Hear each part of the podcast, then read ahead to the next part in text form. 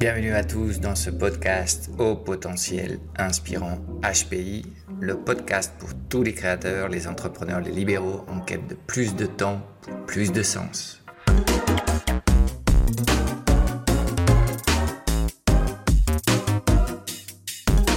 Si tu as un message important à partager avec le monde et que tu rêves de construire un business autogéré, adapté au paradigme digital, tu viens de trouver ton podcast favori. Chaque semaine, sur HPI, tu trouveras des stratégies de gestion moderne de la petite entreprise, des solutions pour augmenter ta productivité sans avoir à faire plus d'heures, des techniques et des outils de marketing et vente alignés sur tes valeurs, du coaching et du développement personnel pour mieux gérer les montagnes russes émotionnelles des entrepreneurs et te libérer de tes croyances limitantes, pour pouvoir enfin peut-être laisser derrière le grand technicien que tu es et te transformer en un fondateur d'un business qui rayonne sans toi. Et en prime, tu auras accès de temps à autre à des interviews hyper poussées avec des entrepreneurs antifragiles, en pleine conscience, ceux qui inspirent et cherchent du sens à leur mission. Alors non, tu n'es plus seul aux commandes. HPI est ton meilleur allié de pilotage d'entreprise pour t'aider à naviguer sans encombre dans un monde global, robotisé et digitalisé, où plus que jamais, les relations humaines sont au centre de tout. Aloha, bonjour à tous, épisode 13, je ne sais pas si je devrais le dire ou si je devrais dire épisode 12 plus 1. Comment ne plus apparaître au bureau? Ouais, aujourd'hui on va parler d'un rêve, je crois, pour des millions de personnes. Ne plus être obligé d'aller au bureau, ne plus être obligé de voir ces visages fermés, tristes et gris dans le métro, dans le tram, ne plus être obligé de, s'énerver au volant de sa voiture dans des trajets qui n'en finissent pas pour aller au bureau et pour revenir à la maison. Euh, comment rendre le fait d'aller au bureau complètement optionnel, y aller quand tu as envie et seulement quand tu as envie. Alors déjà, euh, on va parler de ce que révèle le fait que tu ne souhaites plus apparaître au boulot. Probablement, ça dénote un certain problème euh, et un certain déséquilibre dans ta vie. ça veut dire que tu, n'as pas assez de temps pour toi, tu n'as peut-être pas assez de temps pour les tiens. et tu as peut-être aussi pas assez de temps pour travailler. Tu as peut-être trop de boulot, donc tu n'as pas de temps pour tes équipes, tu n'as pas de temps pour tes clients. Euh, dans tous les cas, euh, il y a un problème de gestion de ton temps. Et en général, ce qui, sur le, long terme, quand tu le projettes à 2-3 ans, ce qui génère cette sensation de déconnexion, 85% hein, des gens qui travaillent se sentent déconnectés de leur travail. Euh, ce sont ces temps improductifs et récurrents qui génèrent de la frustration. Quand tu es au boulot, tu as l'impression de perdre ton temps et que c'est pas une fois dans, la semaine ou dans le mois que ça, arrive, c'est tous les jours, c'est ça qui génère une frustration euh, sur le long terme. Alors, pourquoi ne, plus vouloir aller au bureau Ça a du sens. Bah, si ces temps improductifs sont récurrents et que c'est 2 à 3 heures par jour, et c'est pas rare quand je fais une, étude euh, euh, d'analyse euh, de, temps avec mes clients, c'est souvent 2 à 3 jours de 2 à 3 heures par jour qui sont c'est pas qu'on n'a pas de temps, c'est qu'on gaspille en faisant des choses complètement stupides en fait. Donc si pendant 2 à 3 heures par jour sur 5 jours, tu as l'impression de perdre ton temps, au total, c'est 10 à 15 heures par semaine que tu peux passer je ne sais pas si c'est dans les transports, dans des réunions qui sont complètement stupides. Euh, et évidemment, c'est des choses que tu pourrais faire pour prendre soin de toi, pour prendre soin des autres, pour peut-être créer, pour peut-être euh, euh, t'amuser plus. Donc, évidemment, le, ces 10 à 15 heures par semaine, c'est pas quelque chose d'anodin. de plus, le fait d'aller au bureau, en général, c'est un problème pour la productivité personnelle, parce que tu as plus d'interruptions des collègues, tu as plus de café qui s'éternise, tu as plus de réunionitis aiguë. On t'invite à des réunions sur lesquelles tu n'as absolument rien à faire, mais comme tu as été invité par ton chef, bah évidemment, tu vas aller à la réunion. Donc, il y a aussi un effet indirect, qui est un surplus de productivité. Quand tu es chez toi, tu vas être beaucoup plus productif, tu vas pouvoir être capable de, dépoter beaucoup plus de choses. Euh, mais il y a un deuxième effet indirect, c'est que le fait que tu sois chez toi te permet de mieux euh, organiser ton temps en général. Et euh, là, je parle de l'organisation du temps global de ta vie. Et par exemple, si tu bosses depuis chez toi, tu peux prendre la décision d'aller faire tes courses à, tes courses à 11 heures. C'est beaucoup plus rapide, c'est beaucoup plus agréable. tu n'auras personne, tu feras pas la queue, que de faire tes courses à 19 heures. tu peux gérer mieux ton temps Et donc ça a aussi un, effet, un, effet indirect sur ce genre de choses. donc globalement, c'est pas simplement 10 à 15 heures de, de, de, que tu ramènes chaque, chaque semaine pour faire d'autres choses, c'est un surplus de productivité général et surtout une sensation de, de, bien-être et de mieux vivre. Et c'est vraiment ce que ressentent la plupart des gens euh, qui, euh, qui euh, ont su s'adapter au modèle de télétravail. Alors le télétravail, c'est pas pour tous, on en parlera dans, un, dans un épisode, c'est pas non plus la panacée. Et d'ailleurs, moi, je pense que un modèle mixte sur lequel tu décides quand tu veux aller au bureau et avoir ces, relations sociales avec, avec tes collègues, euh, euh, et puis, euh, plusieurs jours à la semaine, tu bosses tranquillement depuis chez toi et tu, tu dépotes un maximum de choses sans interruption. C'est sans doute ce qu'il y a de mieux. Ok? Donc, on va détailler dans l'épisode toutes ces choses. Mais avant, je te rappelle brièvement que si tu souhaites m'aider à continuer à produire des contenus de qualité à travers de ce podcast, tu peux me soutenir à travers de l'initiative que j'ai lancée sur, Patreon. Euh, et tu peux avoir la carte mentale de l'épisode et euh, un petit exercice d'évaluation du temps pour que tu vois où est-ce que tu es en train de gaspiller ton temps en ce moment. Euh, qu'est-ce que tu pourrais faire si tu ne vas plus au bureau, par exemple? Tout ça pour 17 euros par mois, c'est vraiment rien du tout. Et pour moi, ça veut dire beaucoup. Ok. Pourquoi l'opportunité du travail à distance est biaisée si tu es un employé? Ok. alors, si tu es employé, tu n'as pas un contrôle réel sur ton temps. Euh, tu vas pouvoir faire du, télétravail en fonction de la culture de ton entreprise. C'est sûr que depuis la, pandémie et le Covid, il y, a beaucoup plus de télétravail euh, parce que les entreprises y ont vu leur intérêt en fait. Euh, mais par contre, il y a quand même des entreprises qui sont moins portées sur le, télétravail et le travail à distance. Donc, si tu es dans une entreprise qui est pas très très chaude pour faire du télétravail, bah, ça va être compliqué de négocier, sincèrement, parce que euh, aller négocier avec les ressources humaines, ça peut être une menace pour la progression de ta carrière. Euh, bon, si tu es vraiment euh, une ressource spéciale pour l'entreprise et que tu as un talent unique, bah, tu seras capable de négocier des, des conditions atypiques. Mais bon, le talent unique, il est forcément pas, pas universel.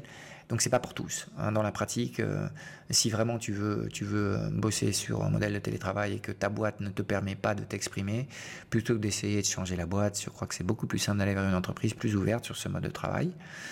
Euh, euh, et bah, pouvoir exploiter ce mode de travail si c'est quelque chose que tu le souhaites avec une entreprise qui, qui est complètement convaincue. mais je crois que l'opportunité du, télétravail, en fait, c'est un, symptôme avant-coureur. Euh, et c'est une façon pour toi d'aborder ton questionnement et ta relation face au travail.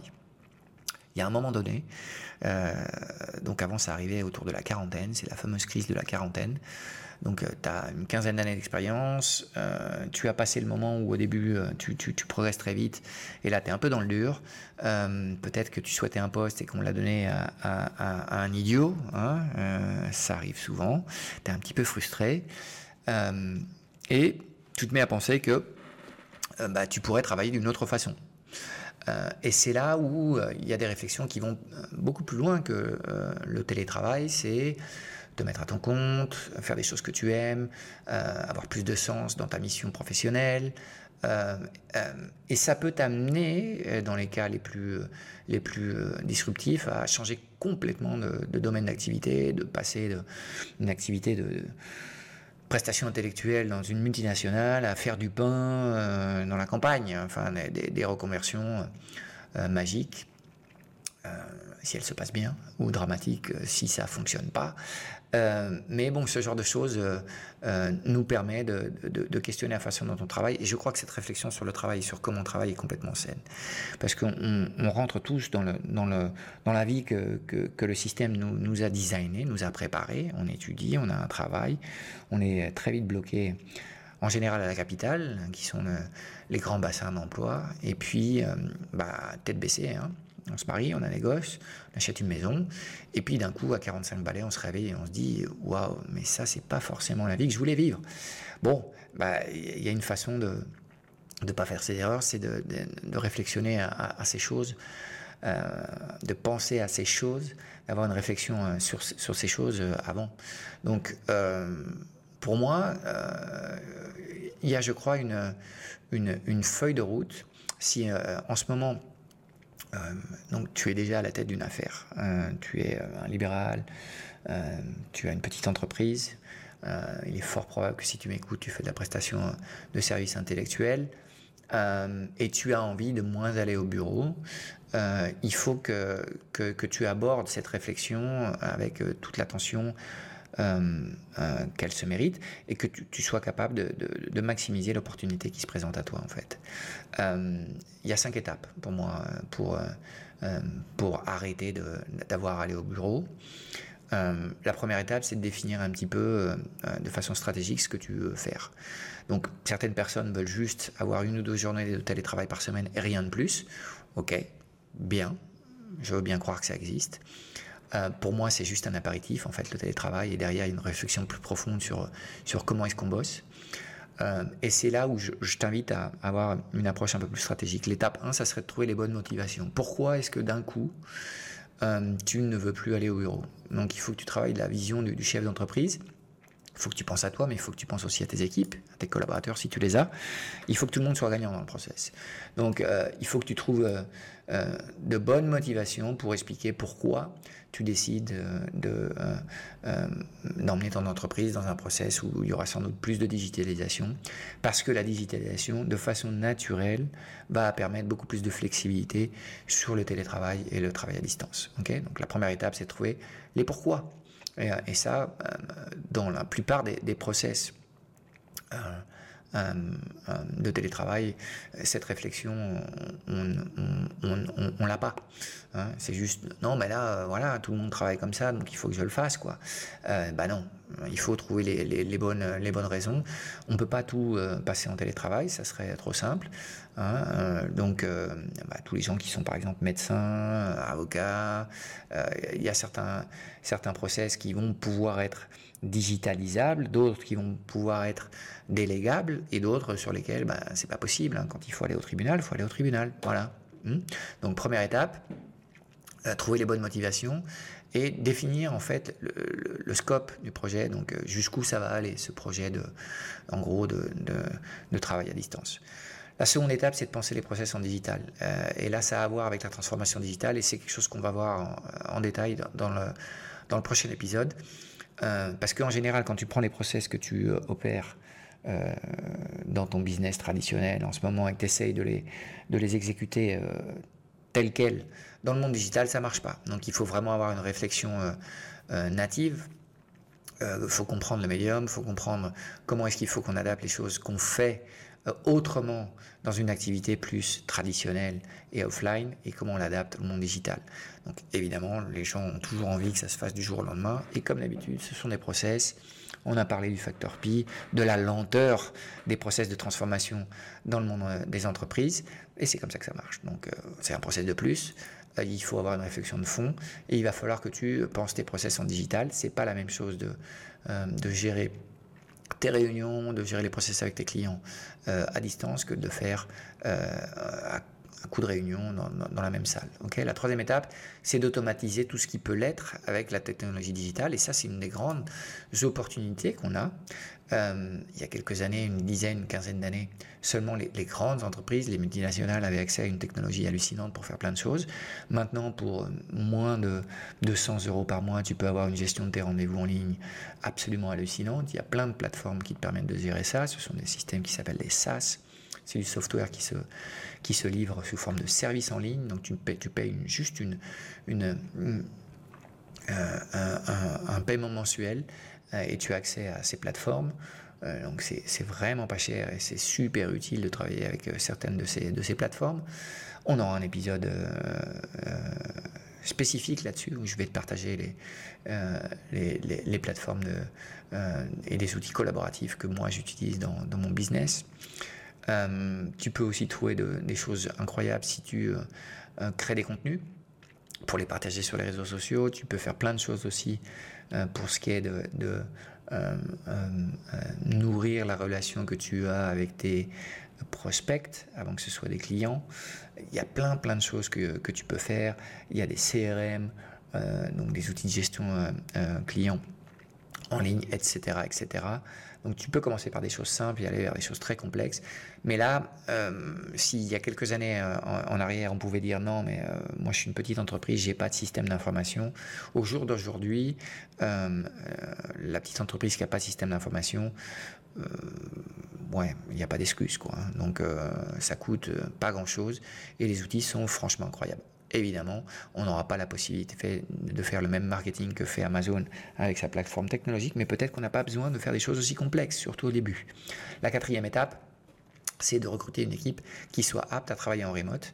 il y a, de, vrais, euh, défis au travail, euh, euh, au travail en remote et à la digitalisation de l'activité. On va en parler dans quelques secondes.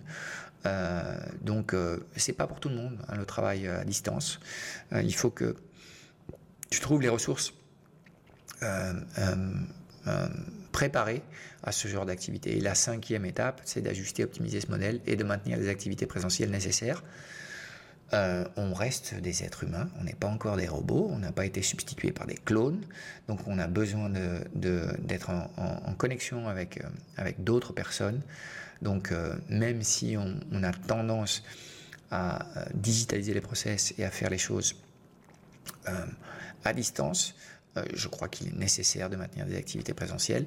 Euh, et euh, à nouveau, dans un autre épisode, je te, parlerai des, choses que dans, mon entreprise, on continue à faire de façon complètement traditionnelle pour maintenir le, lien, social entre, les personnes et prendre du plaisir, tout simplement, à nous voir et à travailler ensemble. Ok, trois défis qui ont à voir avec, avec cette envie que tu as de, de travailler à distance. un, euh, la solitude, elle est réelle. ok? Donc, euh, pour toutes les personnes qui ont une famille, qui ont des enfants, euh, je pense qu'ils vont avoir leur dose d'interaction sociale au sein de, leur maison, une fois qu'ils ont fini leur boulot. L'impact de la solitude, il est peut-être pas super grand.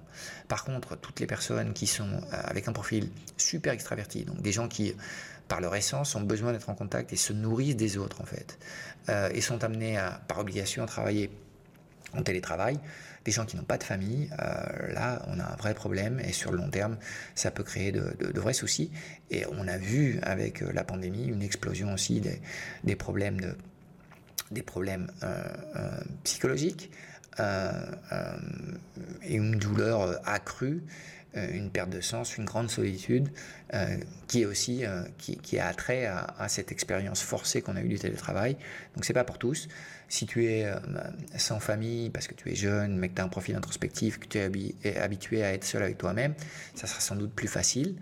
Mais bon, il faut quand même être apte à pouvoir gérer la nature même du travail à distance, qui est quand même une plus grande solitude. Le deuxième euh, aspect, euh, ok, euh, c'est le syndrome du always on. ok always on, c'est toujours connecté. Donc ça, c'est le, le burn-out, c'est garanti, c'est juste une question de temps. Donc fondamental quand tu bosses à distance d'avoir des horaires, de respecter tes horaires. D'ailleurs, moi dans mon entreprise, on travaille encore avec une pointeuse digitale. Hein. toutes les personnes euh, euh, pointent leurs, horaires. D'abord parce que c'est une bonne pratique, on fait du conseil, donc il faut qu'on sache euh, un petit peu où vont nos, heures de, temps de travail.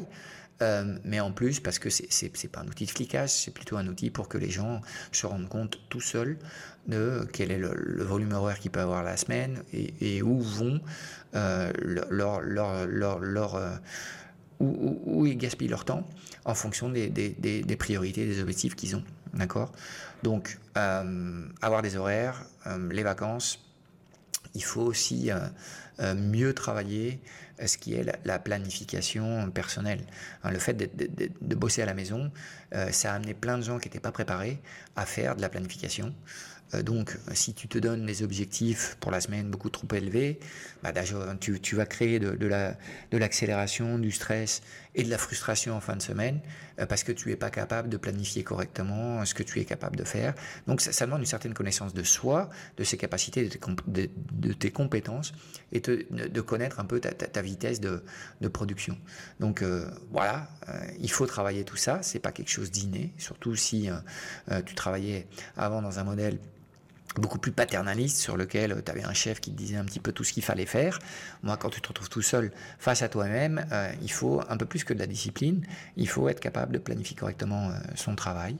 Et puis, il faut aussi faire un travail d'intelligence émotionnelle et de gérer frustration et stress. Donc c'est pour ça que c'est en relation directe avec les horaires de travail euh, et le fait de ne pas solliciter les gens à des heures qui sont euh, pas des heures normales et naturelles de, travail. Bref, tous ces aspects, le syndrome du, du c'est un vrai problème. Et c'est quelque chose qui, euh, d'une certaine façon, si tu balances les gens dans le télétravail sans les avoir préparés à ce genre de choses, évidemment, ça va hum, pas forcément produire des, résultats très très bons.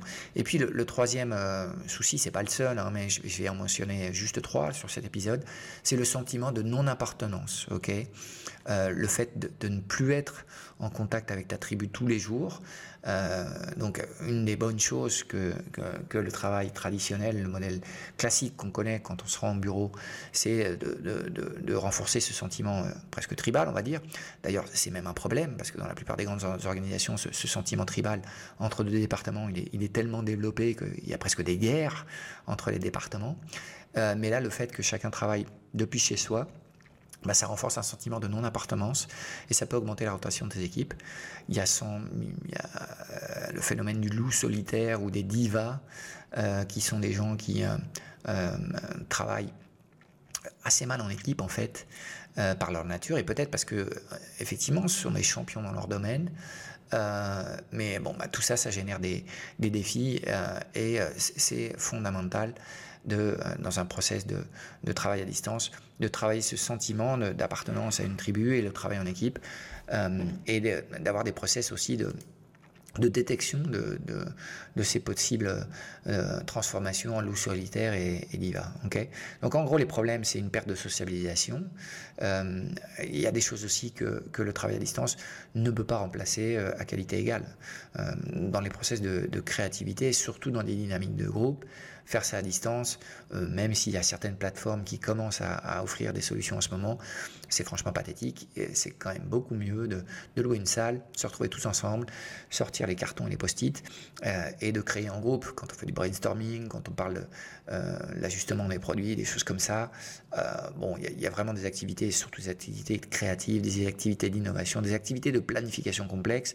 Dans la majorité, euh, majorité, des cas, ça fonctionne bien mieux en présentiel. Mais euh, à nouveau, quand on pense à un profil qui est un peu un col blanc, personne qui euh, travaille autour de, la prestation intellectuelle, 80% hum, des tâches que, qu'une personne a à réaliser sont des tâches individuelles et hum, bien souvent des tâches routinières. Donc, dans ce genre d'activité, travailler à distance, ça a du sens et ça pose moins de problèmes en fait. C'est beaucoup plus simple. Voilà. Nous, il y a cinq activités euh, présentielles qu'on qu maintient et, crois-moi que le, le modèle de, digitalisation que qu'on a mis en place dans mon entreprise, il est quand même euh, assez avancé. Hein. Euh, nous, on n'a pas de bureau, euh, équipe de ça oscille entre 6 et 10 personnes. Des fois, euh, avec, avec les, les, les freelances qui bossent avec nous, on monte à 15 personnes. Euh, donc, euh, ce, qu'on a décidé de, de, maintenir en présentiel, on a ce qu'on appelle un team meeting, donc on se voit une fois par an. Euh, et là, c'est en gros une semaine sur lequel on bosse, on fait de la planification, on présente la vision, on travaille les problèmes tous ensemble, on fait du, du retour d'expérience. Et puis, bah, on en profite aussi pour, pour nous amuser et pour, pour prendre du temps ensemble. Ensuite, il y, a, des réunions de planification, révision trimestrielle que je fais avec euh, mes collaborateurs les plus proches. C'est du présentiel. Ça aussi, tout ce qui est création de nouveaux produits, un nouveau workshop, enfin recherche et développement, tout ça aussi, c'est présentiel. Euh, pour ce qui est des visites euh, clients ou fournisseurs, on essaye de réduire et de rationaliser au maximum ce genre de choses. On passe au télétravail tout ce qu'on peut. Mais si on veut vraiment construire des relations authentiques avec les gens, si tu ne les vois pas, physiquement et que tu ne vas pas manger avec eux, que tu passes pas de temps avec eux, bien évidemment, la relation n'arrive pas à se consolider. et en plus de, ces quatre choses qu'on continue à faire, on a une gestion des horaires et du temps de déconnexion très stricte, avec une recommandation d'éteindre tous les dispositifs quand, euh, quand on n'est plus euh, euh, en mode boulot. Voilà, en gros, ce que je voulais te présenter sur, sur, sur cette idée que tu as de, de, de, de rendre aller au bureau optionnel dans ton cas. bah je, je, t'anime à, à, attaquer de front ce genre de choses, si c'est des choses qui te, euh, qui te tiennent à cœur. Et je te donne rendez-vous euh, dans notre plateforme euh, Patreon, sur lequel tu vas retrouver comme d'habitude la carte mentale de l'épisode, un exercice d'évaluation, et puis tu auras accès à la masterclass du mois pour 67 euros par mois si tu le souhaites, ainsi que si tu souhaites m'aider à continuer à produire euh, des contenus qui, euh, j'espère, te sont utiles, inspirants, euh, et que tu souhaites mettre en place de nouveaux process, une nouvelle façon de travailler dans ton entreprise, n'hésite pas à m'adopter comme créateur de contenu. et je te remercie d'avance de ton aide. La semaine prochaine, on parlera de la meilleure façon de commencer ta stratégie de transformation digitale. Prends soin de toi. Keep on growing. Voilà, c'est fini pour cette semaine. Euh, si tu aimes ce podcast, n'hésite pas à le partager avec tes proches, avec tes connaissances et à nous laisser une petite éval. Ça nous aidera à faire voyager nos idées le plus loin possible. Merci beaucoup.